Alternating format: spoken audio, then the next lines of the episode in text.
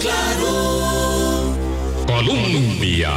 Con un país en sintonía, muy buenos días. Son las 8 de la mañana de hoy, jueves 29 de febrero. Se nos acaba el mes.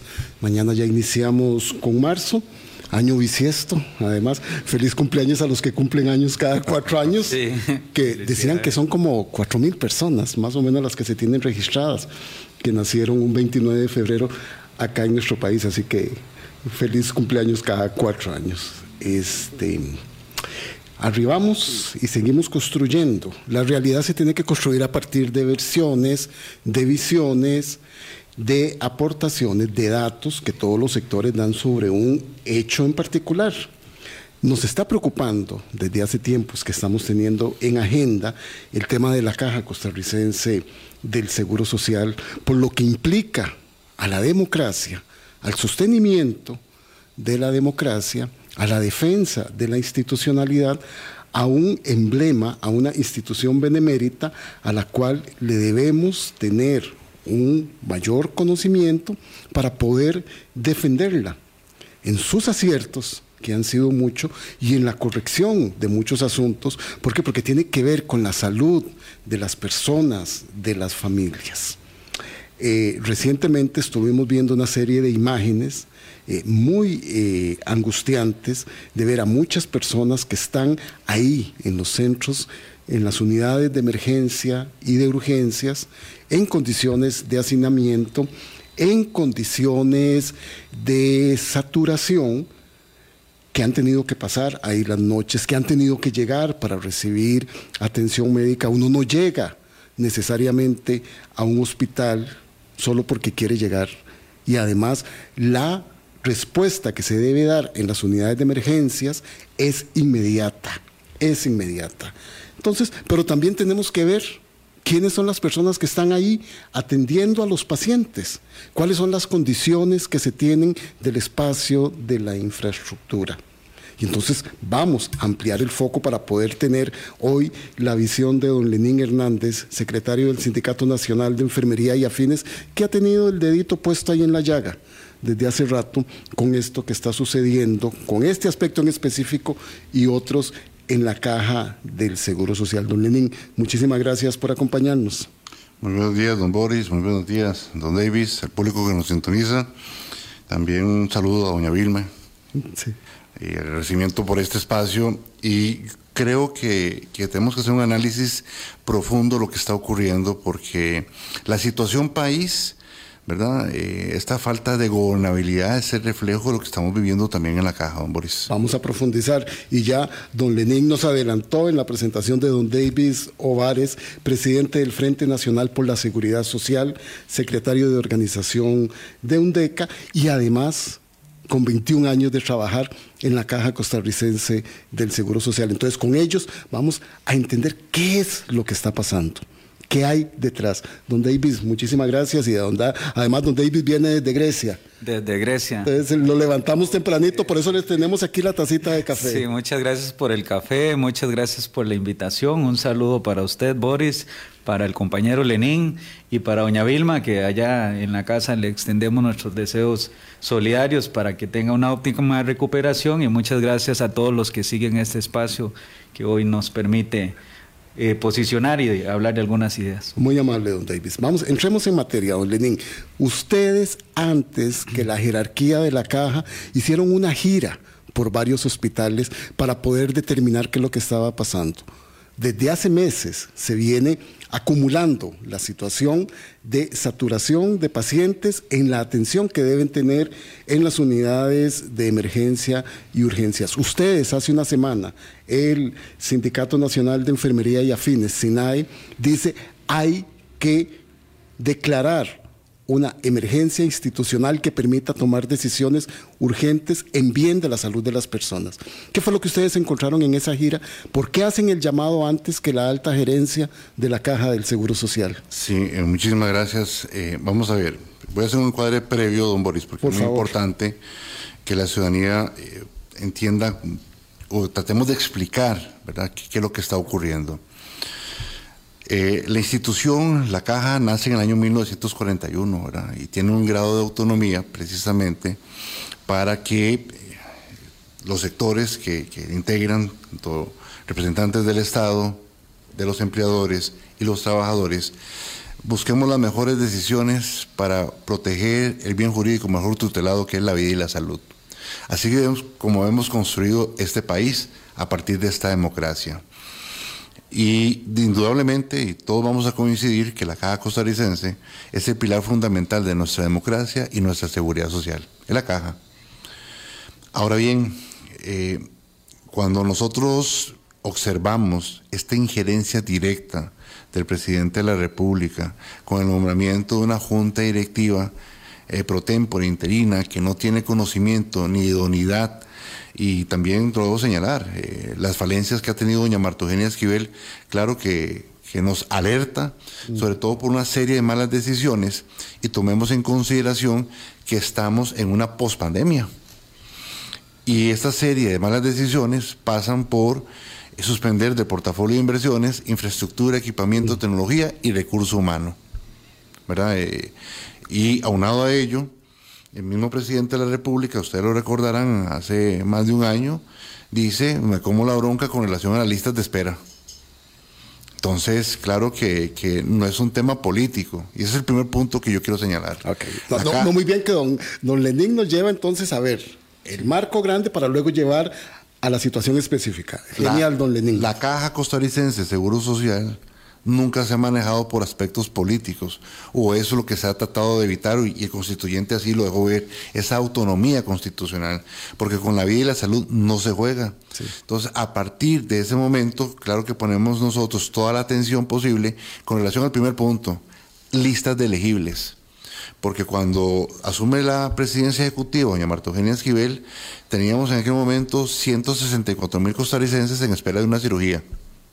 Actualmente tenemos 181 mil costarricenses en espera de una cirugía. Teníamos en aquel momento 344 mil costarricenses en espera de un procedimiento diagnóstico terapéutico, ¿verdad? Diagnóstico terapéutico. En ese momento tenemos casi 700 mil costarricenses, entonces la lista ha engrosado.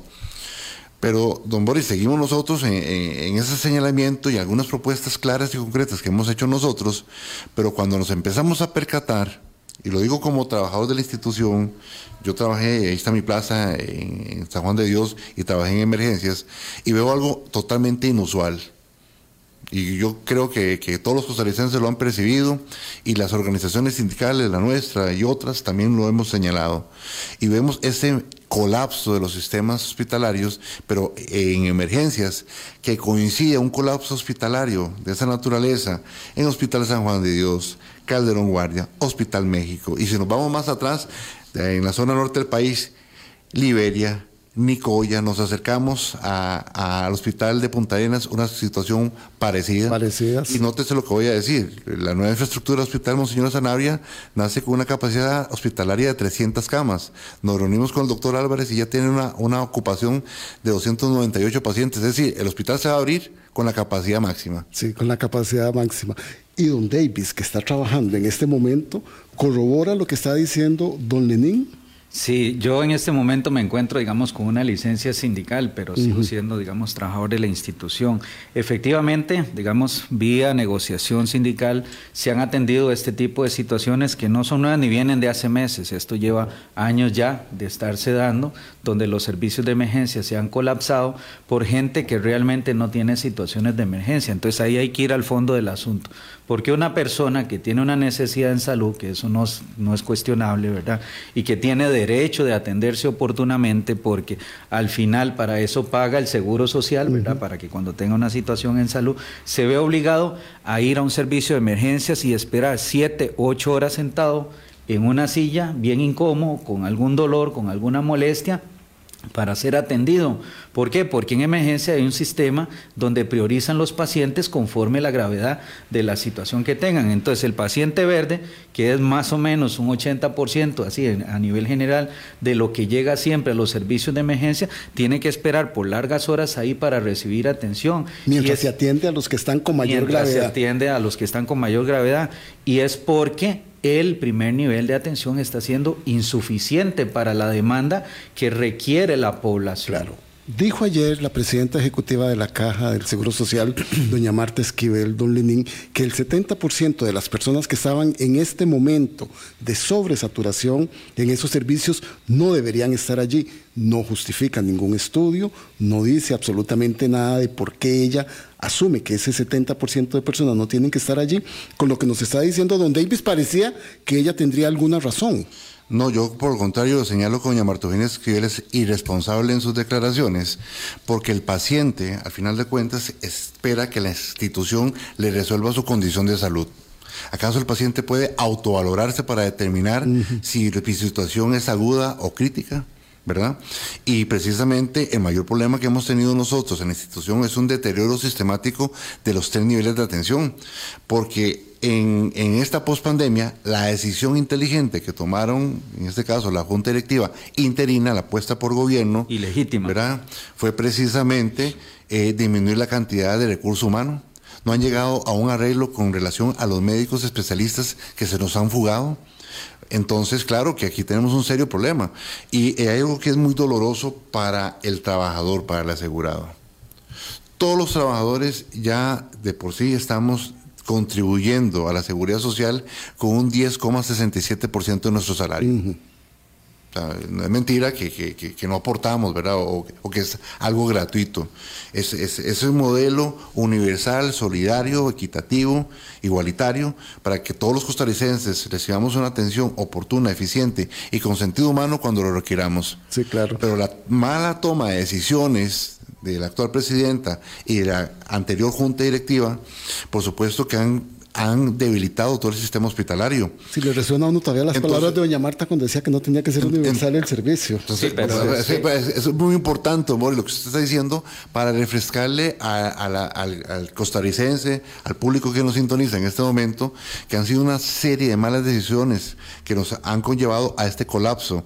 Entonces, ¿qué es lo que nosotros evidenciamos? A propósito de la pregunta que usted nos hizo, ¿verdad? Minutos atrás, nos percatamos de pacientes sentados siete días en un servicio de emergencias esperando un campo en hospitalización. Sí.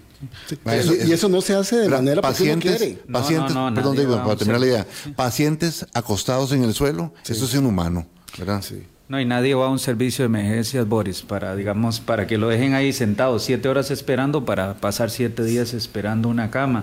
Al final la gente va para recibir una atención oportuna, de calidez, con calidad, y eso no se está dando, porque podíamos hacerlo a la inversa. Entonces, decirle a doña Marta cuál es la solución que ella le está dando a ese 70% de personas que no deberían estar en los servicios de emergencia, porque es fortaleciendo el primer nivel de atención como se le da solución a las personas para que no tengan que pasar ese calvario cuando lo que tienen es una necesidad en salud que la caja tiene por prioridad atenderlo y que no está siendo suficiente porque faltan más de 400 EBAIS.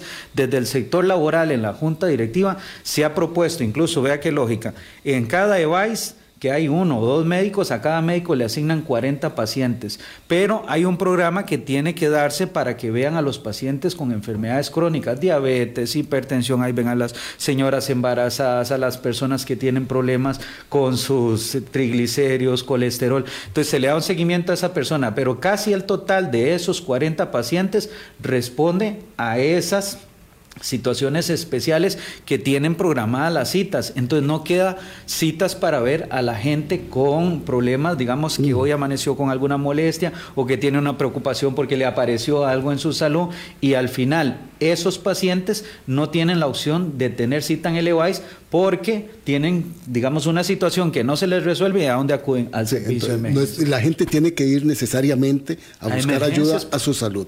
Entonces, para que podamos entender, los servicios de emergencias y de urgencias tienen un espacio físico limitado, tienen un personal limitado, tienen equipos limitados.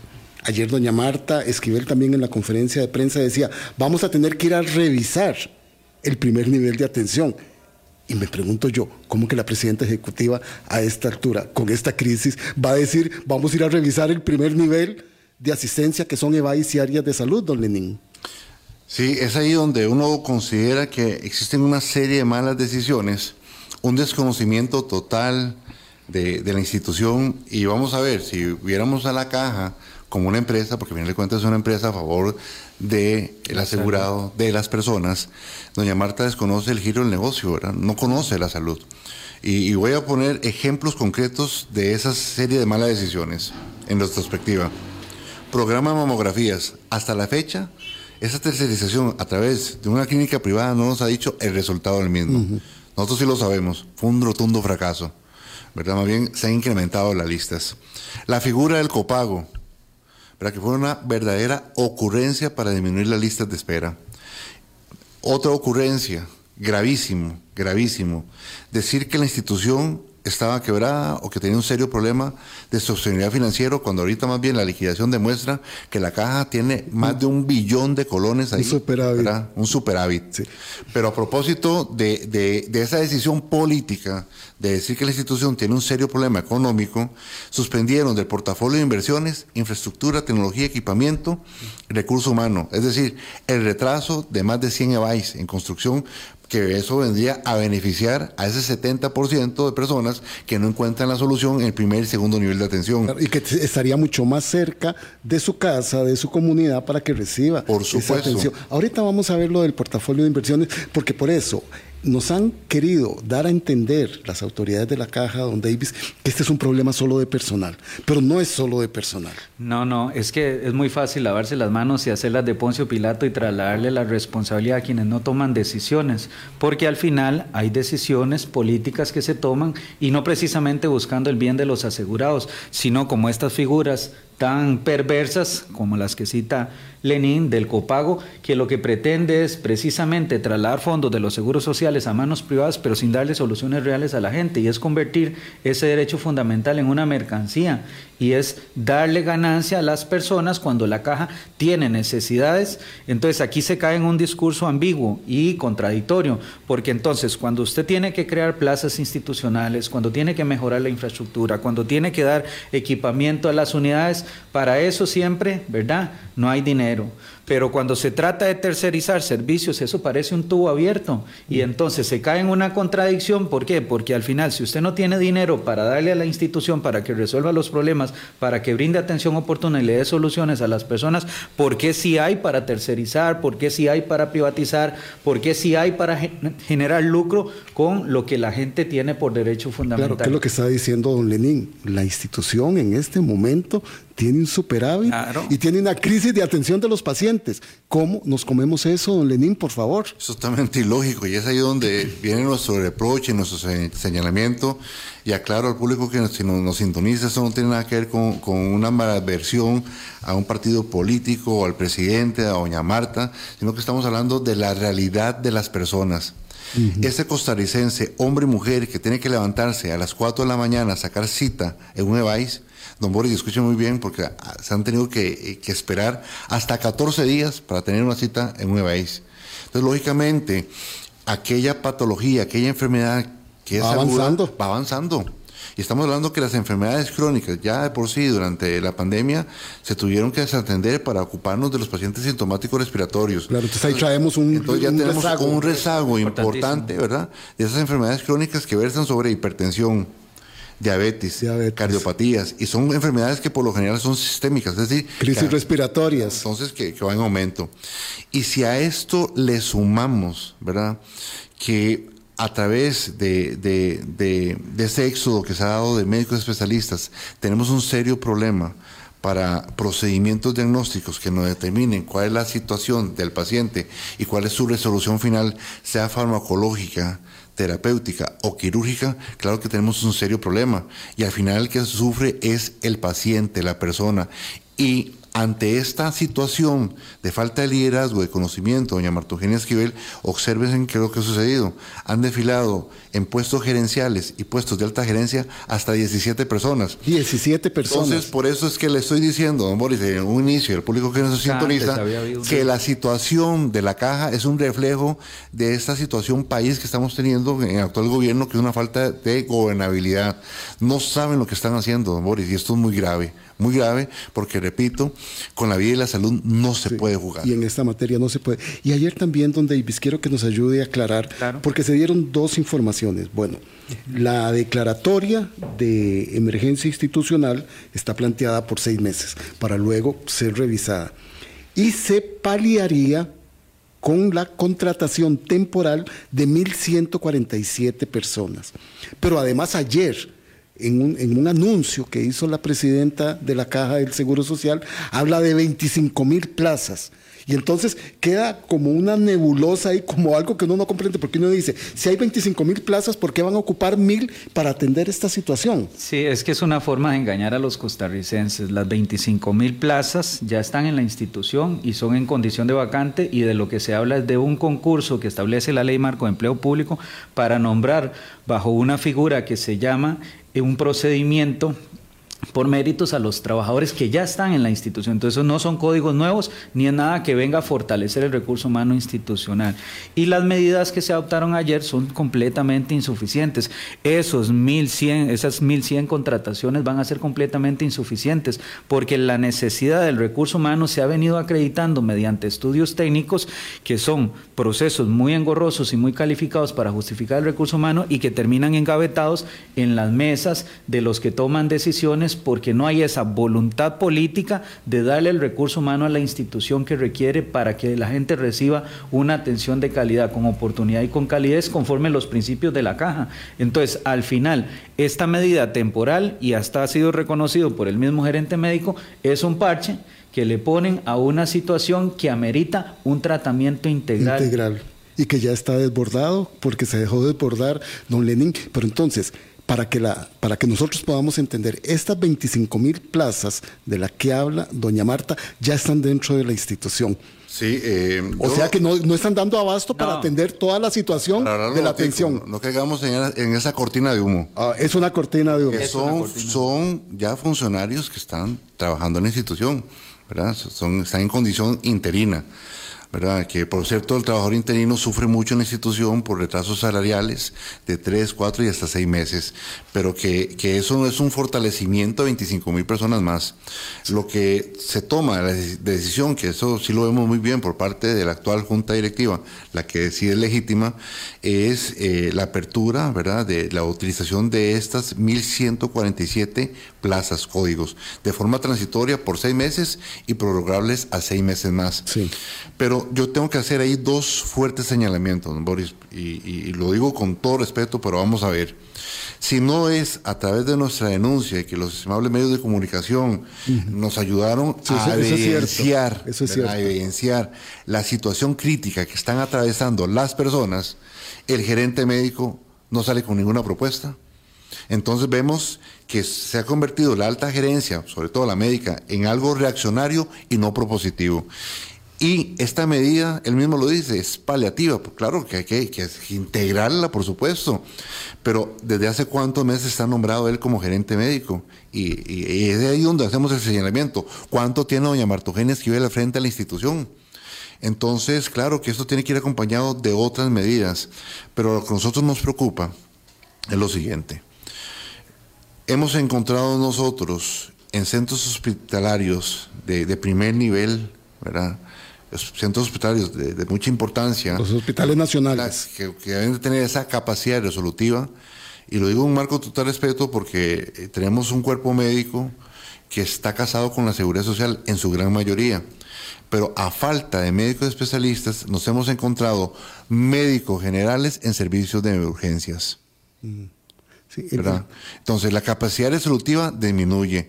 Eh, hemos encontrado en hospitales, por ejemplo, el Hospital de la Juela, para un nombre en específico, que en fin de semana usted no encuentra un médico ortopedista.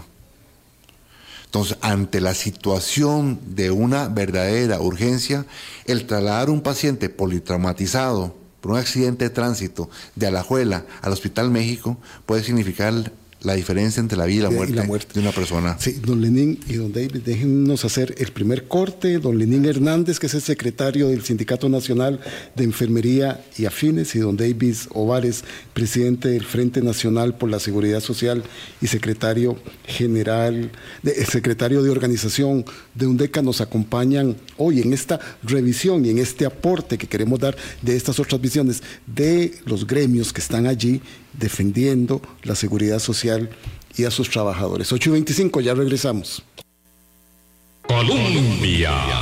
Con un país en sintonía, 827, don David Sobares, presidente del Frente Nacional de la Seguridad Social, secretario de organización de UNDECA, y don Lenín Hernández, secretario general del Sindicato Nacional de Enfermería y Afines, están con nosotros. Don Lenín ha señalado en dos oportunidades, ha puesto ahí el tema de los médicos especialistas. Es un tema que Vilma y un servidor tenemos ahí en agenda y por lo que van a hacer en abril de no trabajar horas extras, que también va a venir a, engrosar la situación.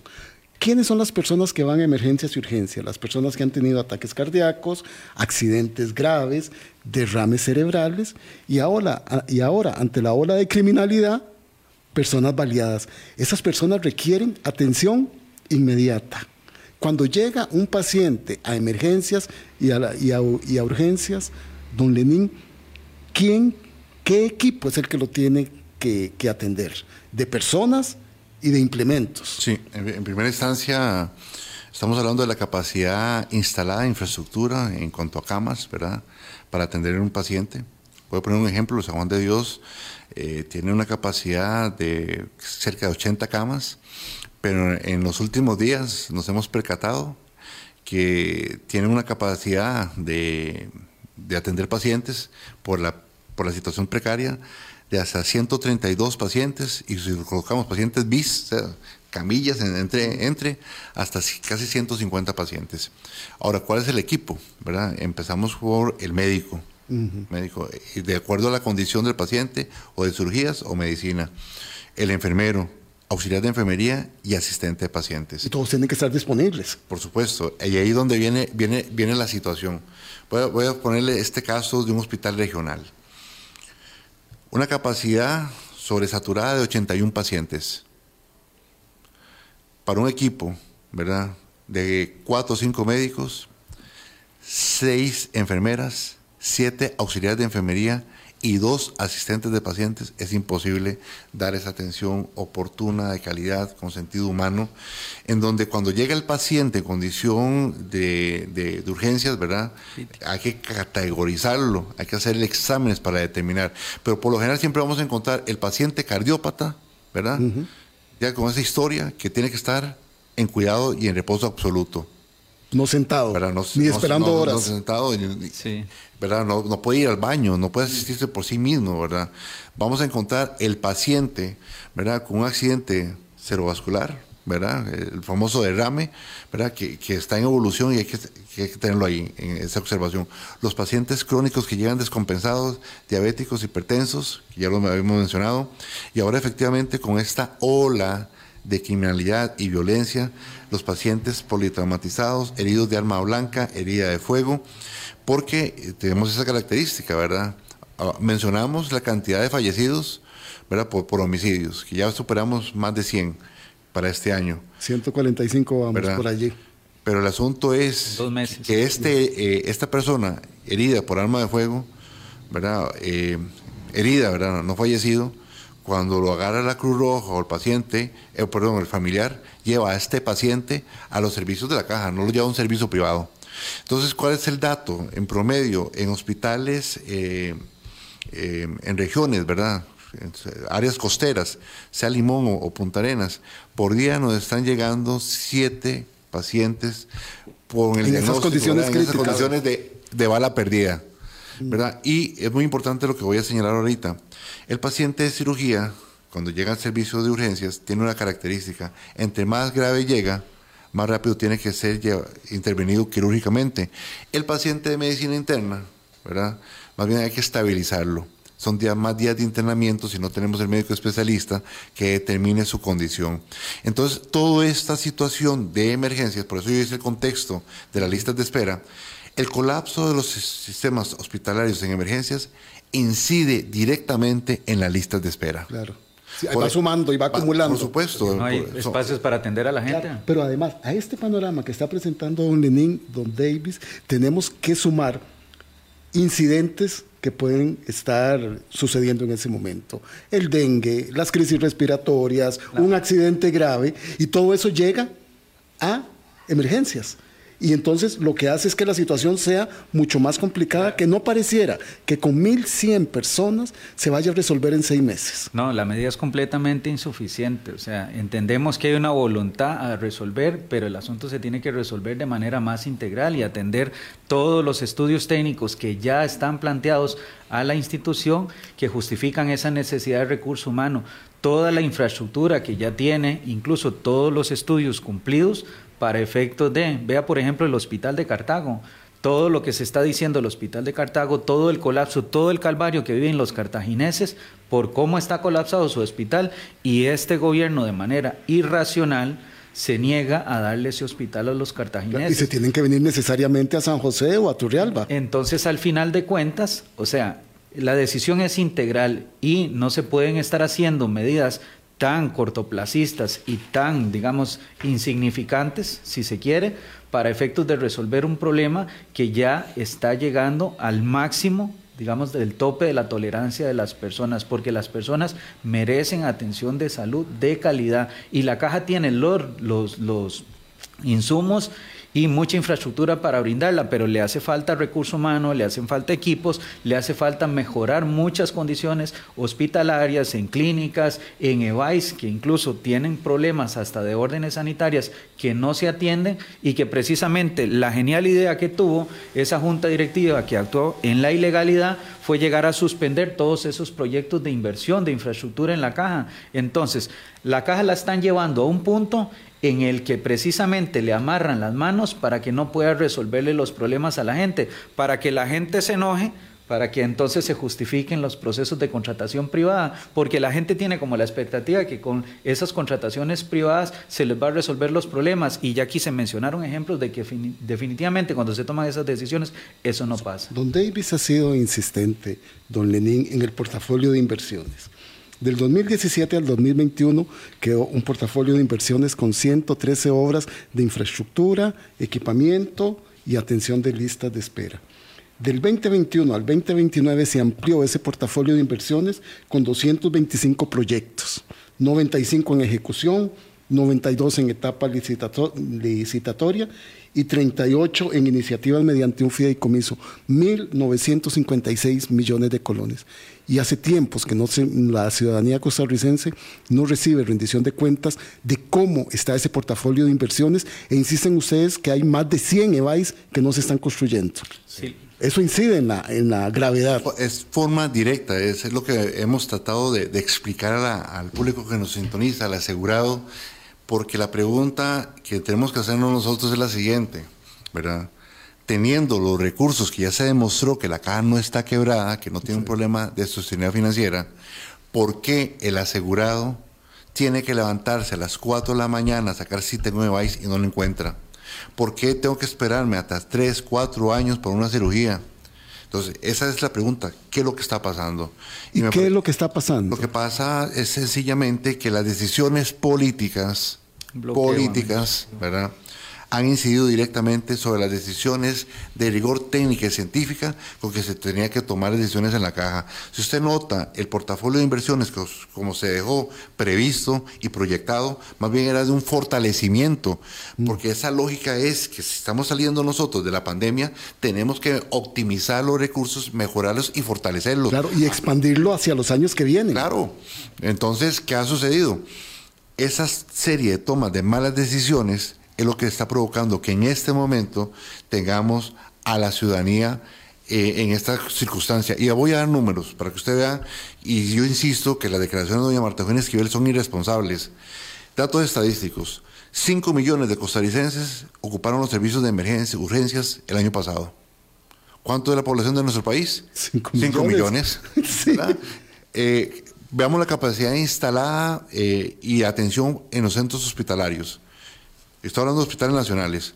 400 400 personas se atienden por día en esa sobresaturación en San Juan de Dios, Hospital México y Calderón Guardia, con una capacidad de internamiento de 130 eh, eh, usuarios. Entonces, no hay una lógica, ¿verdad? Y si a eso le sumamos que la red de servicios hospitales está colapsando, la situación que se está presentando es que la institución no está teniendo esa capacidad resolutiva. Por eso nuestra insistencia de fortalecer el primer nivel de atención, porque es más barato prevenir las enfermedades que curarlas. Lo que pasa es que no hemos visto nosotros, y nótese que lo que voy a decir, porque nos prometieron una solución integral a los problemas de la caja y no los hemos encontrado. Y si esto se agrava más, y insisto en el tema político, porque la situación política que atraviesa el país también afecta directamente a la institución. No dijo el presidente de la República que el caso de los homicidios, la violencia, era un problema entre narcos. Y en este momento vemos que fue un enorme error. Lo es un problema de la ciudadanía completa. Es un problema que a final de cuentas se tiene que absorber y perjudica a todos los costarricenses. Pero en la atención de pacientes, claro que van a la caja. Don Davis, usted, usted que es el que ha insistido en esta parte del portafolio de inversiones. 200, 225 proyectos que estaban ahí, que eran para construcción de infraestructura, para compra de equipamiento y para atender acciones a las listas de, espera que tenía que ver con contratación de personas. ¿Qué explicaciones les están dando las autoridades de la caja a ustedes? Ninguna, pero en realidad yo creo que aquí la gente tiene que actuar con mucha malicia indígena, como decimos acá los costarricenses. ¿Por qué razón? Porque primero es la caja está quebrada y no lo está. Y no porque lo digan las organizaciones sociales, lo dijo una organización que está acreditada con mucha propiedad a nivel mundial, con profesionales muy calificados que ven sistemas de seguridad social en el mundo entero, viene y dice, no, eso no es cierto, se alteraron los datos, se cambiaron en ocho días y se presentaron estudios actuariales que se sobredimensionaron. ¿Por qué? Porque la, lo que quieren es justificar que no se invierta en la caja costarricense del Seguro Social, a pesar de que la caja tiene los recursos económicos para que se invierta, para que la salud de los costarricenses mejore, porque eso tiene que ver no solamente con las condiciones en las que usted va a llegar a recibir atención, sino la celeridad que usted pueda tener para la solución a un problema de salud que usted tiene. Y en ese sentido no se ha actuado con responsabilidad. Vea las decisiones que se toman. Decir que la caja está quebrada cuando no lo está, suspender el portafolio de inversiones, cuando, están los recursos. Plata. Sí, además de eso también negarse a dotarle a los costarricenses el recurso humano que necesita para su atención en salud. No hay que ser muy tampoco desconfiado para pensar que este es un plan que tienen contra la Caja Costarricense, el Seguro Social, para deteriorar la prestación de los servicios públicos de salud, porque eso indirectamente favorece también los intereses de las personas que quieren y pueden lucrar, ¿verdad?, con esa situación. Y aquí no se vale que se diga que la caja está quebrada, no se vale que se diga que no hay posibilidad de resolver, porque si tiene los recursos y tiene además también el dinero, lo único que hace falta, y aquí lo hemos señalado con mucha vehemencia, es voluntad política y no se tienen que seguir atravesando en la toma de decisiones técnicos, científicas de la institución, porque la gente necesita soluciones a sus problemas. Don Lenín está levantando la mano. Sí, es que eh, quiero profundizar en el, en el, tema de la pregunta que usted hizo, don Boris, porque nosotros estamos explicando esta parte y yo creo que la gran mayoría de, de costarricenses y el público que nos sintoniza coincide con lo que estamos diciendo. ¿verdad? De, de, de, esta situación de que la caja no está quebrada, así lo, lo determina el último informe de liquidación de la agencia financiera. Pero esto es lo que es palpable y a la vista. Pero la pregunta que usted hace, ¿verdad? Con el portafolio de inversiones, ¿qué es lo que está sucediendo? Un entrabamiento, don Boris. ¿Por qué? Porque mientras todas las evidencias demuestran que efectivamente contamos con los recursos a favor de las personas, doña Martogenia Esquivel, la dirección actorial y su equipo, ¿verdad? Lo que hacen es entrabar los procesos. Eh, para determinar la sostenibilidad financiera de la caja, sí o no, ¿qué, qué está solicitando doña Martogenia Esquivel? Una auditoría forense por parte del Fondo Monetario Internacional avalada por el Ministerio de Hacienda, que el Ministerio de Hacienda no tiene absolutamente nada que ver con la caja. Uh -huh. Y mientras tanto es el asegurado el que se ve perjudicado. Claro. Con relación al hospital de Cartago, que todos somos coincidentes, es un hospital que ya cumplió su vida útil, que es necesario, que ha cumplido en apariencia todos los aspectos técnicos, ¿verdad? Para su inicio de su construcción, salen los operadores políticos, y menciono a doña Pilar Cineros, diciendo que es tan peligroso construir el hospital de Cartago como, por ejemplo, eh, construirlo en Chernobyl. Me, explico, eh, son esas inconsistencias políticas que buscan esa justificación técnica para entrabar la buena gestión de la caja y al final de cuentas el gran perjudicado son las personas. Y ese montón de cortinas de humo para no hacer lo que sus responsabilidades les endilgan. Son las 8.41. Don Lenín Hernández, secretario general del Sindicato de Enfermería y Afines, y don Davis Ovares, secretario de organización de UNDECA y presidente del Frente Nacional por la Seguridad Social, están con nosotros. 8.42, ya regresamos. Colombia.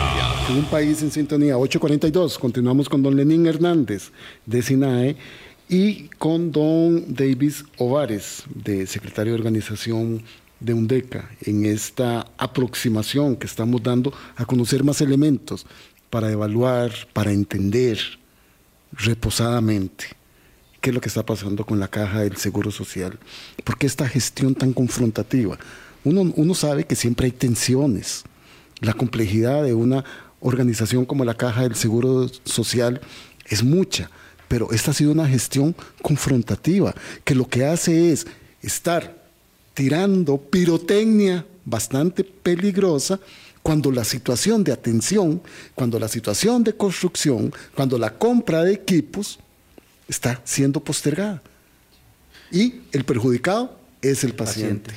Eso es una estrategia, Boris, es una estrategia porque si usted tira cortinas de humo, usted no se ve obligado a brindarle soluciones. pero la estrategia para tercerización, ¿será solo eso? No, no, no. ¿O qué más hay? Hay más de fondo también. Vea, por ejemplo, lo que ha pasado en este tema con la autonomía constitucional de la caja. Cuando se pensó en una autonomía para la caja era precisamente para que lo que privara fueran los criterios de necesidades de las personas, fundamentado en estudios y en fundamentos científicos, y no los caprichos como los que aquí se han señalado de decir irresponsablemente que la caja está quebrada, de decir que el hospital de Cartago no se puede construir porque está en riesgo casi que de radioactividad y además, digamos, el, hospital de Cartago no es el único hospital con necesidad ni es el único centro. Ya usted mencionó números de lo que había en ese plan de inversión, en ese proyecto de inversión de la Caja Costarricense, el Seguro Social, que sin ningún fundamento técnico de repente se dijo, eso no va, y no va. ¿Y quién paga los platos rotos de ese no va? Ya somos los costarricenses. Ya los platos rotos se están pagando. llegamos a un servicio de emergencia saturado, que llegamos a un hospital y no encontramos una cama donde se nos pueda atender adecuadamente, que además no hay la suficiente cantidad de personal para atender y sobre eso se van viendo, digamos, las cosas haciéndose de la vista gorda, porque la gente es la que está sufriendo la necesidad. Los que toman decisiones en estas cosas, los que están atravesándose para que no se desarrolle la infraestructura en la caja, esos no están yendo a los hospitales de la caja. Y lamentablemente la gente de a pie, nosotros los costarricenses, los trabajadores, somos los que nos estamos viendo día a día más afectados con estas decisiones, sin contemplar, Boris, como lo hemos señalado también, lo que viene pasando en la Caja Costarricense del Seguro Social. Es que tenemos menos de dos años de haber salido de una pandemia que significó priorizar los recursos en la atención de la gente en la pandemia. Y así se hizo. Y eso rezagó muchísimo la, la situación de atención de las demás cosas y no se hizo un plan para atender todo ese rezago posterior. ¿Por qué? Porque no hay voluntad política y porque realmente no hay interés de que la gente tenga soluciones reales. Don Lenín, ¿qué es lo que deberíamos estar hablando esencialmente de la Caja Costarricense del Seguro Social, separando estas cortinas de humo y esta verborrea incendiaria que hemos señalado acá? Yo diría, don Boris, que como elemento número uno, y no es una situación menor, es por qué doña Marta Eugenia Esquivel, a pesar de todos sus desaciertos, el presidente de la República insiste en sostenerla como presidenta ejecutiva de la institución. Y hay un tema que de repente no es tan visible, pero es fundamental en todo esto. Y es que en este año y tanto de gobierno de don Rodrigo Chávez, don Novia Costa le adeuda mm, a la mm. caja 947 mil millones de colones. Ese es un tema de los que deberíamos estar hablando. Ese es el tema que se puede hacer con eso? Entonces, estamos hablando no de la deuda acumulada, sino de, la, este irresponsabilidad de este gobierno, del Ministerio de Hacienda, con la seguridad social. Estamos hablando de esos recortes que ha hecho el Ministerio de Hacienda a programas sociales, la niñez, adultos mayores, ¿verdad? Todos los Mujeres. programas sociales se, se- se Vivienda. están descabrajando, ¿verdad? Sí. Pero la caja está sufriendo. Entonces, en esa cortina de humo de, de- de este actual gobierno, dice Don Nogui, bueno, estamos llegando a un arreglo de pago de 49 mil millones, ¿verdad? Lógico, el costarricense común, ¿verdad? Dice, es un ¿verdad? montón de plata. Un montón de Un plata, montón de claro. plata. Para comprar una casa, hacemos un crédito hipotecario de 60 millones, compramos nuestro carrito, 5 o 10 millones de colones, 49 mil millones suena monstruoso. Pero en una macroeconomía no es nada. Entonces, ese es el primer elemento de irresponsabilidad de este gobierno y que doña Marta Eugenia está cumpliendo a la perfección. Don, don Lenín, permítame, es que usted acaba de decir una cosa que es fundamental. Tenemos que entender que no invertir socialmente en agua, en electricidad, Vivienda. en educación, en vivienda, tiene y va a tener un impacto en la salud de las personas y van a tener que llegar al sistema de seguridad pública a ser atendidos. Colapsado, además. Entonces, ¿quién está sosteniendo la seguridad social en este país, en este momento? Los trabajadores, las trabajadoras que aportamos ese 10,67% y los patronos Y que los son patronos. responsables. Sí. El Estado ha eludido su responsabilidad, el actual gobierno. Ese es el primer elemento. Otra situación, ¿verdad?, que, que- que consideramos nosotros que es fundamental para, para dar propuestas a esta situación. Ocupamos un empoderamiento de la actual Junta Directiva, ¿verdad? Y eso pasa precisamente por liber- liberarlos, ¿verdad? ¿Cómo es posible que tengamos en este momento a nuestros representantes en un procedimiento, ¿verdad? Disciplinario, ilegal, que eso es un gran distractor, ¿verdad? Para quitarlos. No, no, no tienen paz, no tienen tranquilidad para la toma de decisiones correctas, pero también hacemos un llamado a quienes no están en esta condición para que piensen en la seguridad social, piensen en el país y empiecen a tomar decisiones. Cuando se tome la decisión de la construcción del hospital nuevo de Cartago, ¿verdad? Prácticamente la obra va a ser inservible para la capacidad y necesidad de los cartagineses. Ya estaba diciendo Entonces, usted con el, el de Punta Arenas. Ya mencioné el Es hospital que de está Punta Arenas. Desfasado, digamos, cuando ya dotan los recursos que se necesitan, pero los dotan 15, 20 años después, ya la necesidad es otra, porque ya, digamos, creció la demanda y llega a ser insuficiente. Aquí también es importante señalar, digamos, las actitudes del gobierno y sobre todo en cuanto a la inversión social que usted decía, Boris, y me gustaría aportar, porque al final de cuentas, ¿sobre qué está priorizando este gobierno los recursos de los impuestos? Pues no fue que dejaron de cobrarnos impuestos, o sea, todavía estamos pagando un montón de plata en impuestos, No. pero ¿en qué se invierte ese Y se dinero? ufanan que las finanzas públicas están muy bien. Sí, y por qué, digamos, traigo esto a colación, Boris, porque al final de cuentas, ¿en qué priorizan? En pagarle al Fondo Monetario Internacional y al, al- al Fondo Monetario Internacional, al Banco Mundial. Entonces, priorizan sobre el pago de la deuda, que esa deuda no sabemos. ¿Quién es la, ¿Quiénes son los tenedores de deuda?